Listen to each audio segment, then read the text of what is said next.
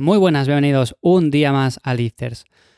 Bueno, 14 de septiembre, hoy el episodio va a ser bastante rapidito, hoy es día de descanso, voy a hacer bastantes cosas, no me toca entrenar porque entrené ayer y antes de ayer, hoy es normalmente un día de descanso, los jueves lo suelo hacer así, y quiero hablar acerca de un tema que me ha parecido bastante interesante, pero va a ser muy breve porque tampoco tiene mucho de lo que hablar, es el tema de las comidas. A veces recibo alguna consulta de cómo hacerlo más simple, cómo hacerlo más llevadero es algo importante porque si no llevamos bien el tema de hacer comidas, preparaciones o llevar una alimentación más o menos saludable, pues está claro que no vamos a conseguir los objetivos que nos propongamos a largo plazo y tampoco a corto plazo. Así que es importante y os voy a dar algunos consejos para poder hacerlo en la medida de lo posible más llevadero.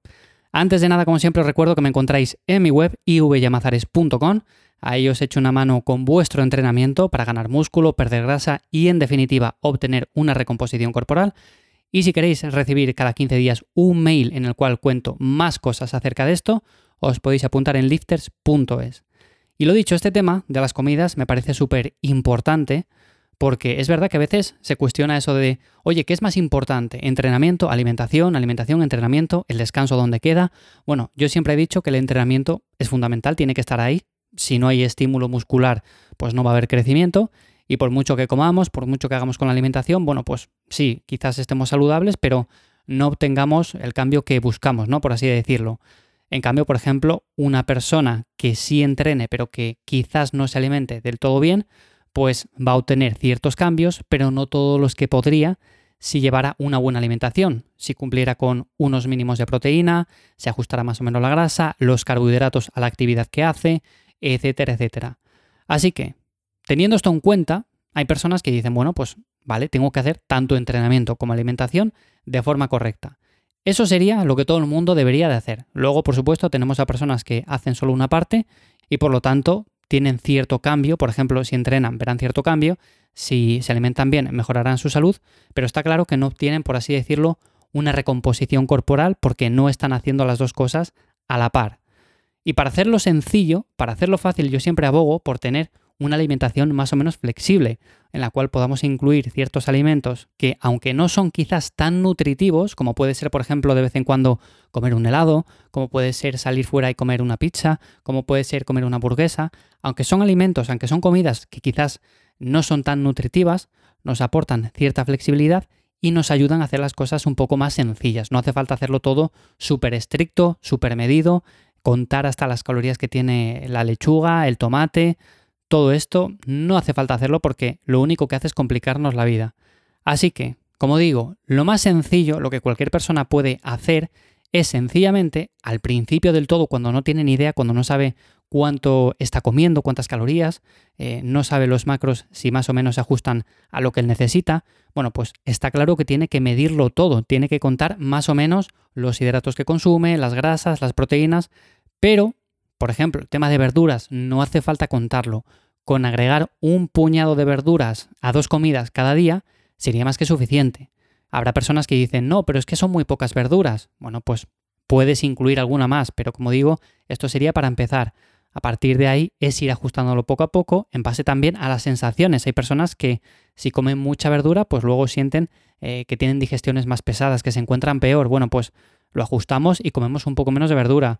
Luego hay personas que prefieren la fruta a media tarde, a media mañana, como si fuera una comida pero pequeña, un pequeño picoteo. Bueno, pues también se puede incluir así. De hecho, a mí me viene bastante bien hacerlo así, sobre todo en comidas que son bastante grandes. Y si incluyera esa fruta al final, bueno, pues me sentiría bastante pesado, eh, tardaría más en hacer la digestión, etc. Así que bueno, es ir ajustándolo un poco. Pero como digo, la verdura no sería necesario ir contándola porque no aporta apenas nada. El tema de la fruta, más o menos, bueno, pues en el momento que lo tengáis calculado, una pieza de fruta, bueno, pues va a ser lo mismo que comáis una pera, que una manzana, que una naranja, que un plátano. Sí, varía algo mínimamente la cantidad de carbohidratos arriba o abajo, pero tampoco va a ser algo tan significante como para estar continuamente ahí pesando eh, el plátano, pesando la naranja o pesando la mandarina, ¿no? Entonces, bueno, esto es otra cosa que también podamos dejar un poco de lado y nos hace más sencilla la alimentación. Y luego a partir de ahí, yo recomiendo hacer tres comidas, cuatro comidas al día. Más de eso normalmente no es necesario para una persona que busque ganar músculo o incluso una persona que esté en un proceso de pérdida de grasa, con hacer dos, tres comidas sería más que suficiente. Y en esas tres comidas, vamos a poner ese número, que es el que yo hago normalmente cada día, en esas tres comidas es muy sencillo el medir simplemente los alimentos más calóricos, los más interesantes o los que más aportan. Por ejemplo, si en una comida eh, meto avena con leche, con frutos secos, pues está claro que esas tres cosas las tengo que pesar para saber si estoy comiendo la cantidad correcta de frutos secos, de leche o de avena. En otra comida, si meto un poco de patata con un poco de pescado y algo de aceite, pues también tengo que pesarlo. Y en otra, si meto algo de legumbres con un poco de carne o de lo que sea, bueno, pues también. Son alimentos que sí que tenemos que contar, principalmente para saber si estamos cumpliendo con los macros. Es verdad que pasado un tiempo vamos a saber más o menos a ojo o por cantidades si estamos haciendo las cosas bien y en función de la etapa en la que estemos pues podemos subir un poco las cantidades o bajarlas, pero al principio se hace súper necesario el ir contando todo esto, pero que tampoco es tanto siempre que tengamos en cuenta que las verduras las dejamos fuera, aunque las incluyamos pero no hace falta pesarlas, el tema de pesar lo que bebemos al cabo del día de los litros de agua tampoco hace falta, la fruta es muy similar, sabiendo lo que corresponde a cada variedad una pieza de fruta, entonces tampoco es necesario el estar continuamente pesándolo. Y todo esto hace al final que la nutrición sea mucho más sencilla de llevar que no si tenemos que pesar continuamente todo, hacer rituales súper concretos para, por ejemplo, llevar a cabo una comida o protocolos de suplementación súper estrictos. Todo esto lo complica demasiado y al final hacer platos sencillos, como los que acabo de comentar, por ejemplo unas gachas de avena, como por ejemplo un poco de patata con un poco de pescado y aceite, eh, una merienda como pueden ser una pieza de fruta y unos frutos secos con un yogur, también por ejemplo otra comida como pueden ser las legumbres con un poco de carne. En definitiva, este tipo de platos son muy fáciles de preparar en cuestión de poco tiempo, al final se añade un puñado de verduras, aquí yo recomiendo siempre variar para tener más aporte de nutrientes. Y nada más, simplemente sería eso. Así es como lo hago yo cada día. Las comidas las preparo muy rápido. Es verdad que al principio me complicaba mucho más, pero por eso también a lo largo de los años he aprendido y quiero contarlo de esa forma para que vosotros lo hagáis mucho más sencillo y mucho más llevadero.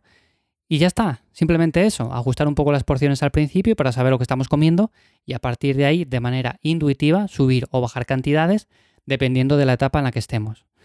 Así que bueno, ese sería un poco resumido eh, el episodio hablando acerca de cómo llevar la alimentación de forma sencilla, flexible y simple y también cómo cocinar rápido, aunque bueno, puedo hacer un episodio expresamente hablando de cómo cocinar más rápido, que sé que a muchas personas no os gusta cocinar nada y se pueden hacer platos muy sencillos, ricos, sin tener que estar ahí una hora en la cocina.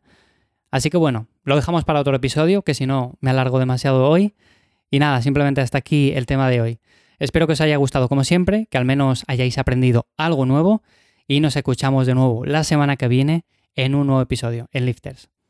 Chao.